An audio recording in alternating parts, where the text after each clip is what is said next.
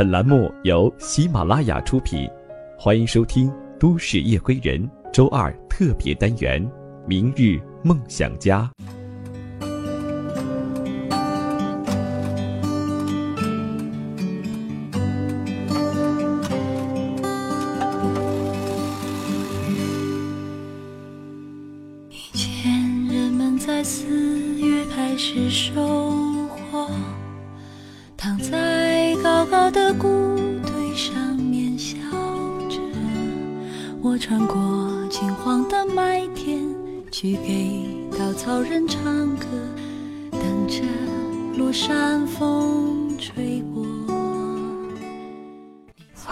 亲爱的朋友们，大家晚上好，欢迎你收听今晚的《都市夜归人》，我是十里铺电台的主播叶风，夜晚的夜，微风的风。很高兴在每周的这个时候，你能够听到我的声音。本档节目由喜马拉雅和十里铺广播电台联合制作播出。如果你想听到叶枫更多的节目，可以在喜马拉雅里面搜索“十里铺叶枫”或者是“天天听叶枫”，就可以搜索到叶枫其他的节目了。如果你喜欢我的声音，有什么心事想向我倾诉，可以加入我的个人微信“叶枫”拼音小写一九八五一三一四。每一天。有很多朋友都在努力的工作着、学习着，那么我们努力的原因是什么呢？是为了自己心中的那份梦想，还是为了能够和心爱的人在一起，或者是能够在所在的城市买一座属于自己的房子？今天节目当中，我想要和你分享的这篇文章，摘自卢苏伟。你比想象中坚强一书当中的一篇文字，我们要很努力，因为我们不够聪明。等着落山风吹过，你从一座叫我的小镇经过，刚好屋顶的雪化成雨飘落，你穿着透明的衣服。一个人唱歌，全都是我喜欢的歌。我们去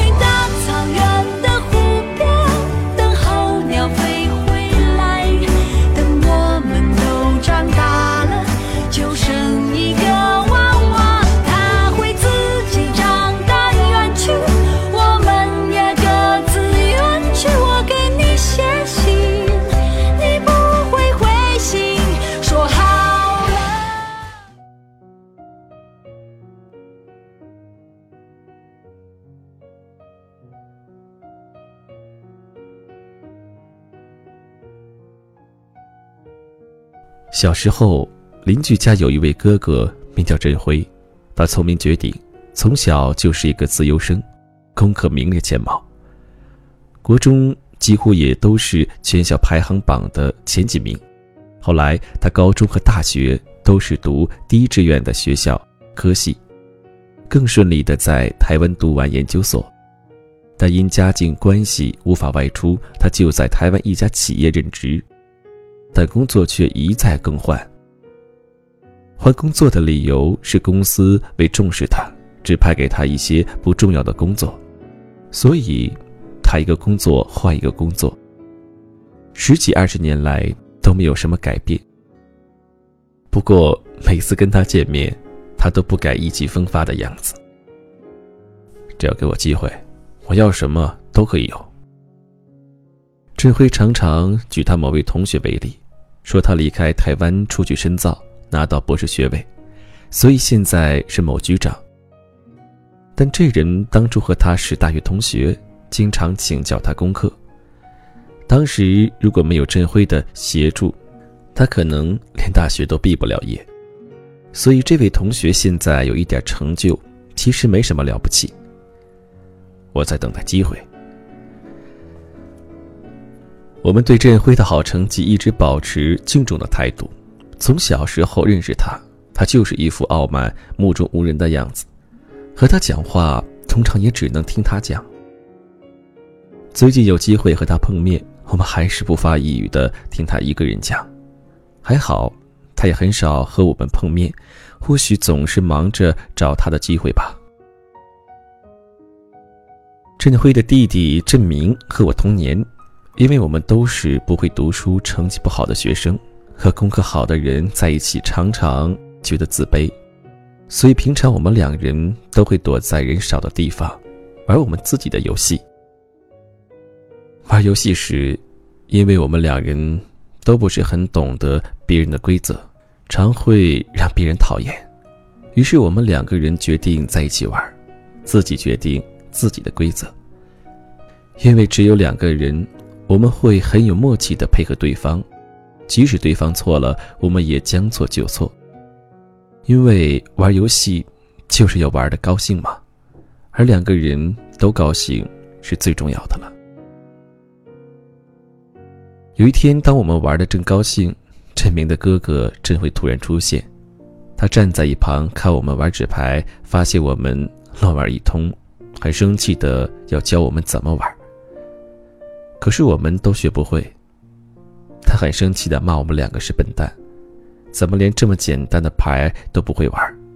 以后怎么在这个社会上立足？我和郑明被骂，也没心情再玩，两个人就坐在小河边，有一句没一句的聊着天。我们两个真的是很笨哦。我们担心自己未来会没有学校读，会没有工作，连和其他邻居玩，我们两人也常常被排斥在外。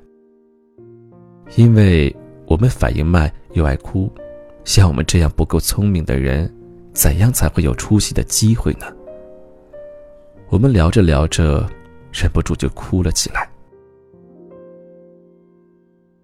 学校举行考试时，虽然郑明和我不同班级，但我们两个几乎都是全班倒数第一或第二名。我们不懂老天为什么那么不公平。我们也想读书啊，但就是读不会。我们不够聪明，但我们一定要很努力。我们两个人拉钩又握手，约定即使未来全世界的人都看不起我们，我们两个人还是要永远都做好朋友，鼓励对方。后来因为我爸妈换工作，我和郑明就分开了。虽然偶尔有机会联络，但大家都忙。记得最后和振明见面，我们都是高职的学生。振明当时读的是汽修科，其实未来对我们高职生来说，感觉都是前途茫茫。因为会选择读高职，就表示我们的成绩不够好，即使在升学，也限于英数不好，所以升学机会很少。高职毕业后。大概就只能就业。志明告诉我，他会去汽修厂工作，这是我先前知道他的关于的最后的消息。但最近我们又见面了，那一次是因为我去修车，我的车子开十年了，维修起来很贵，所以我就顺便到附近的新车展示中心参观。当业务员在介绍车子时，这名刚好从办公室走出来。我认不出他，因为实在太久没见面了。他一开始也没认出我，在彼此交换名片时，我们两个同时惊呼出声：“你还好吗？哎我做梦都还在梦见你啊！”我们握着手，眼眶都不禁红了起来。两个不会读书的孩子，曾经约定两个人以后一定会好好努力。我无心听业务员讲解。马上和真明聊了起来。真明高职毕业后就在这家日本车厂的维修厂工作，他做了五六年的新手。有一天被一个业务员羞辱，他有点愤愤不平，就去考公司业务员。从基层做起，他做过组长、科长、主任，现在是营业所的所长，而且他几乎跑遍了所有台北县市的营业所。他最近又回学校读书，我以为他是读技术学院，没想到他是到气管研究所修硕士学位。我那时也正在台北大学修犯罪学硕士学位，没想到我和真明这两个老学生又重逢了。我们实在太开心了。真明把手上的杂事做一些处理，他说晚上要请我吃饭，并邀我到他家坐坐，说有一样神秘的礼物要给我看。你爸妈都好吗？真明的父母在几年前相继过世了，他的哥哥还是老样子，不过最近失业在家里。振明因受不了他哥哥一肚子牢骚，所以很少和他联络。所长很大的官呢。振明告诉我在业务单位很充实，只要有业绩什么都有，如果没有业绩就马上降为主任，再不行就降为科长，还有人从所长降到业务代表，所以头衔都是一时的，是假的。振明都还没有问我近况，就很神秘的告诉我，我的行踪他都很清楚。只是几次想找我都没找成，后来才知道他的神秘礼物就是搜集我所有的著作。他把我写的书全部搬出来，要我给他签名。证明说他一直告诉他的孩子，我是他小时候最好的朋友，也是唯一的朋友。真明一讲到这里，我们两个人的泪水都忍不住掉了下来。我们两人。实在都太高兴了。振明告诉我，书里虽然有几个人物的名字换了，但他都知道那些人是谁。我谢谢他，把我们的友情看得那么重要。我们要很努力啊，因为我们不够聪明。我们再次红了眼眶。振明的太太和孩子在一旁听得很感动，也觉得很有趣。两个快半百的老男人竟然为了儿时约定如此激动。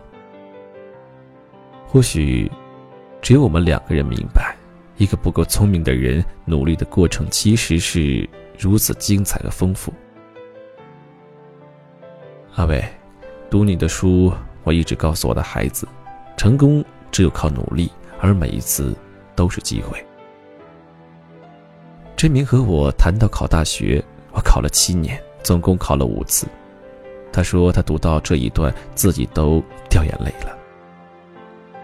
真明和我一样都不够聪明，读书的辛苦别人是很难了解的。他也因为看见自己的天才这本书而决定再读大学。他告诉自己一定要拿到大学文凭。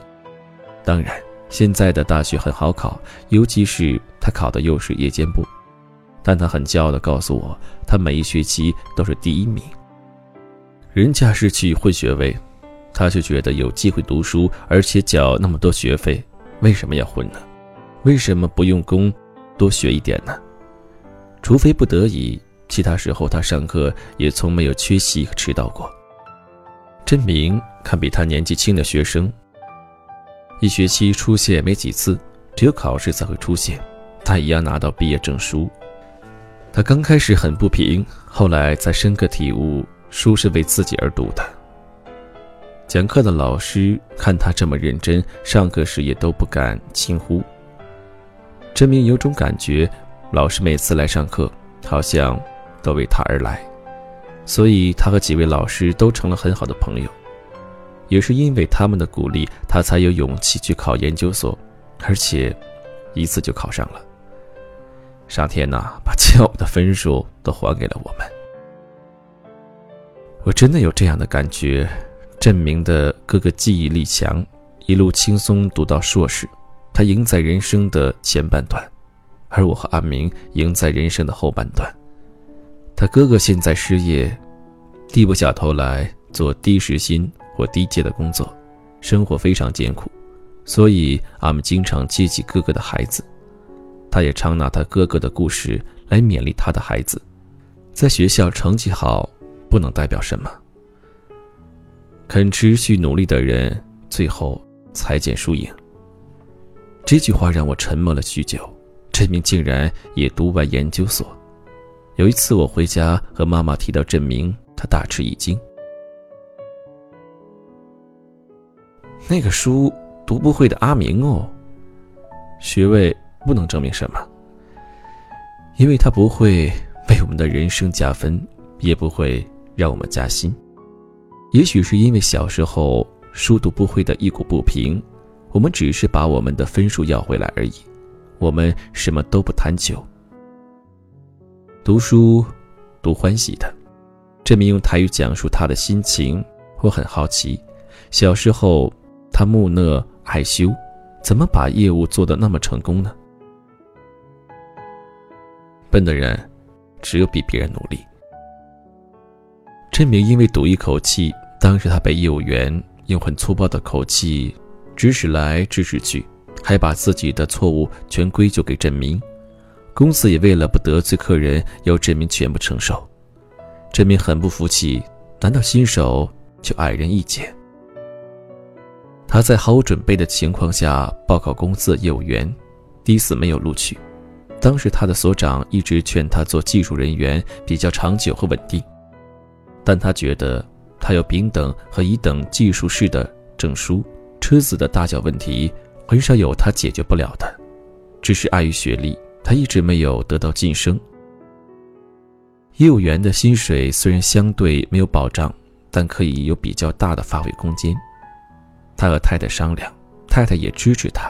他后来好不容易考上了，不过前三个月他一张订单也没有，只领公司的基本薪，他差一点活不下去。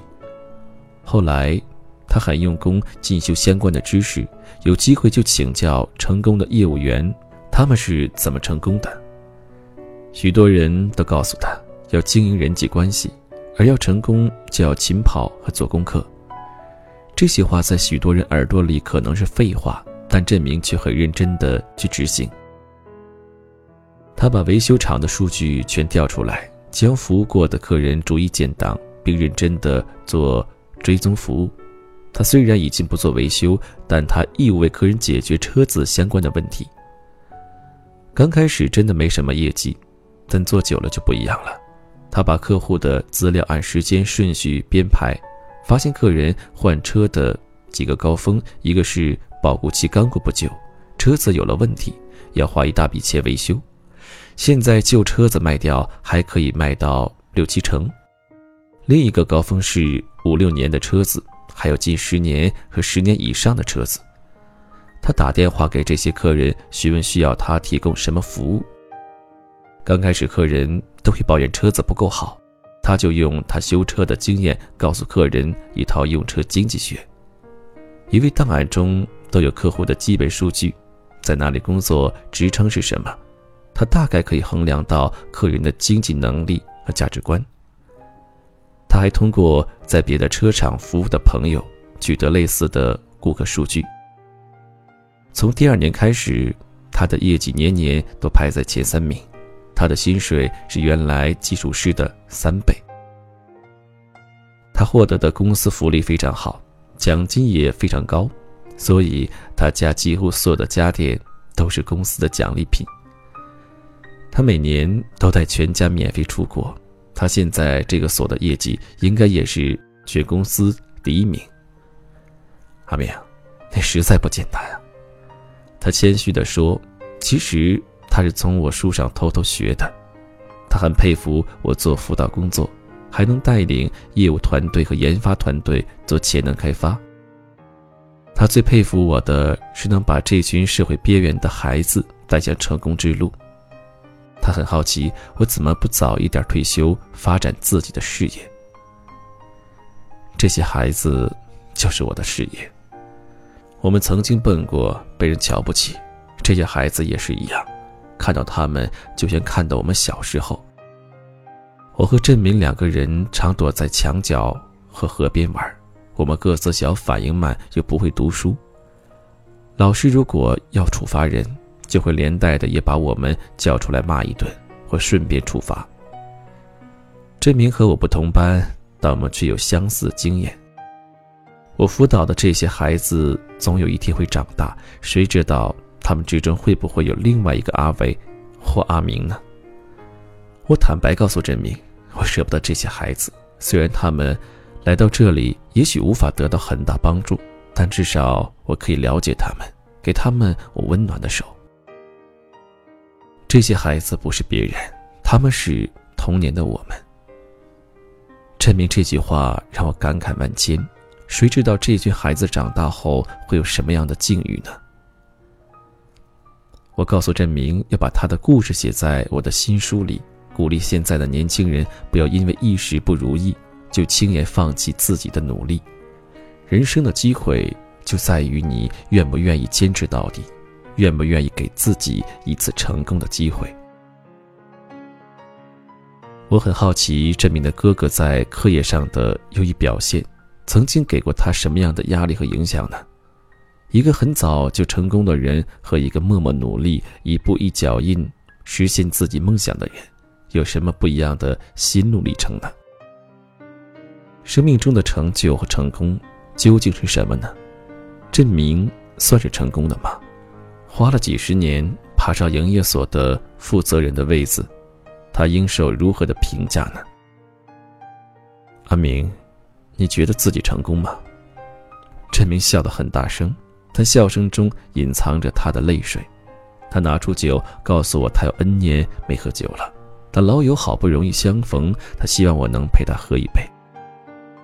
我绝少在外面喝酒，但我的车子在修理，没车可开，应该可以喝一点吧。振明的内心百感交集。自幼在振明的爸爸眼里，只有振辉才是孩子。他只是个做工的料，从不寄望他有什么成就，一直到现在，他父亲还不认为他是个有用和有出息的孩子。会不会读书，有差那么多吗？振明每个月都固定给父母生活费，他哥哥不仅没拿钱回家，还把家里的地都卖得差不多了。他哥哥说是出去拿创业做生意，但最后都赔光了。即使如此，郑明也没有任何的怨尤，更不曾多说什么。对郑明来说，照顾父母是为人子女的本分。每个人的福气不同，钱能够给父母进花用是福气。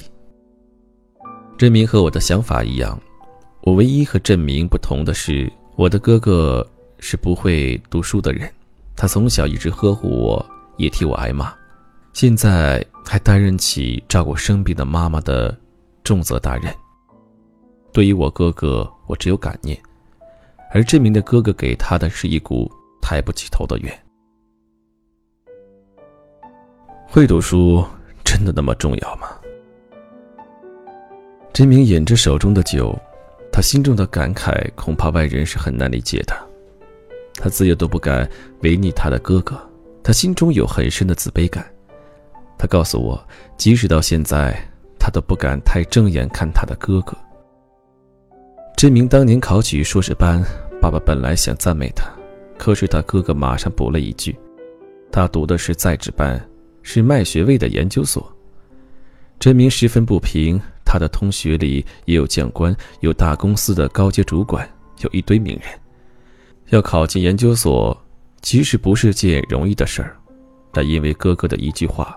他爸爸马上补了一句：“牛迁到北京还是牛。”阿明，你在我心目中才是真正的成功人士。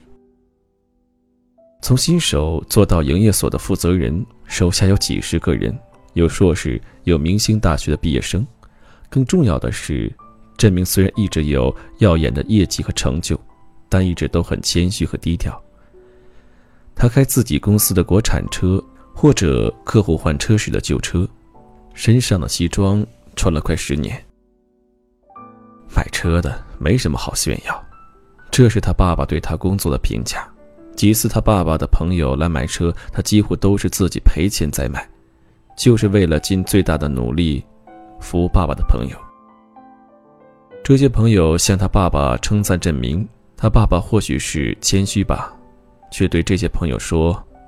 做新手出身的没什么出息。阿伟，你比较有成就，当什么官的？是吗？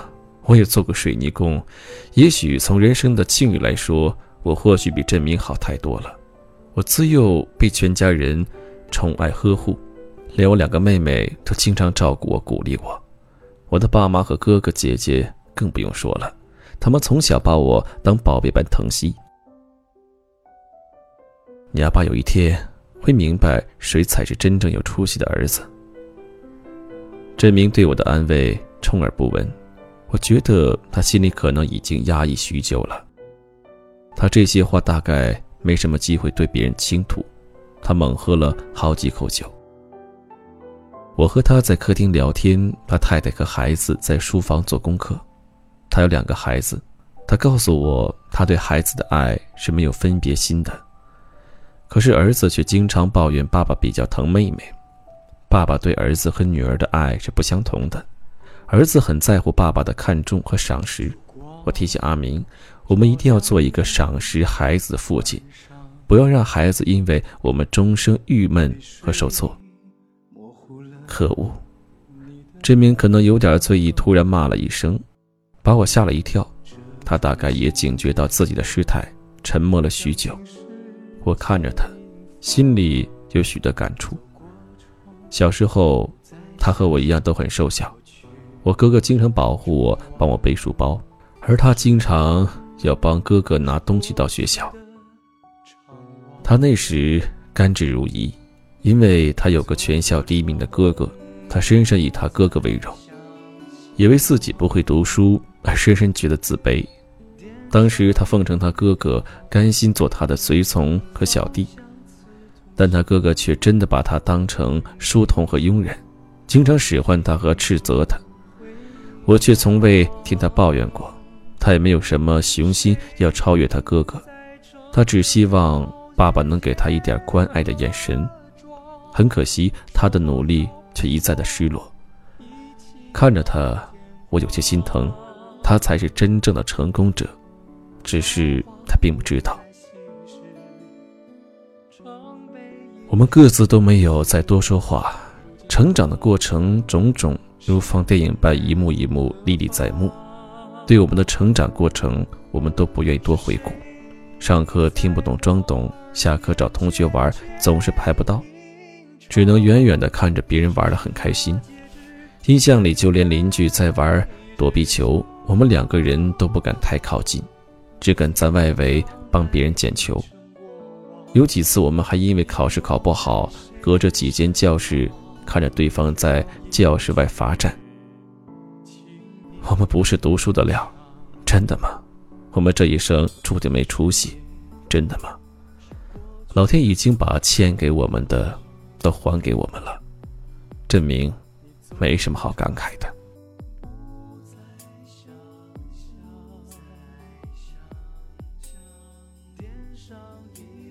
刚刚我们听完的这个励志的故事，是来自台湾畅销书作家卢苏伟最新书中的一篇文字。不知道各位听友在听完这个故事之后，内心会有怎样的触动和感慨呢？请你把你的想法告诉我，在评论里面说一说你听完这个故事的想法和感慨。也欢迎大家。能够在节目之后加入我们十里铺电台的听友 QQ 群幺六零零五零三二三，也欢迎你关注我们十里铺电台的微信公众号，在微信公众号搜索“十里铺广播”，也可以加入我的个人微信叶枫的拼音小写一九八五一三一四。好了，那今天的节目就要和大家说再见了，感谢各位的收听。让我们下期节目再会。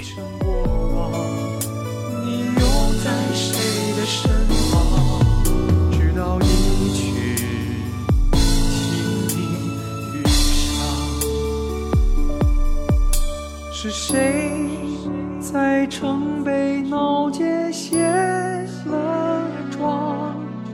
说好要陪我一起到天荒。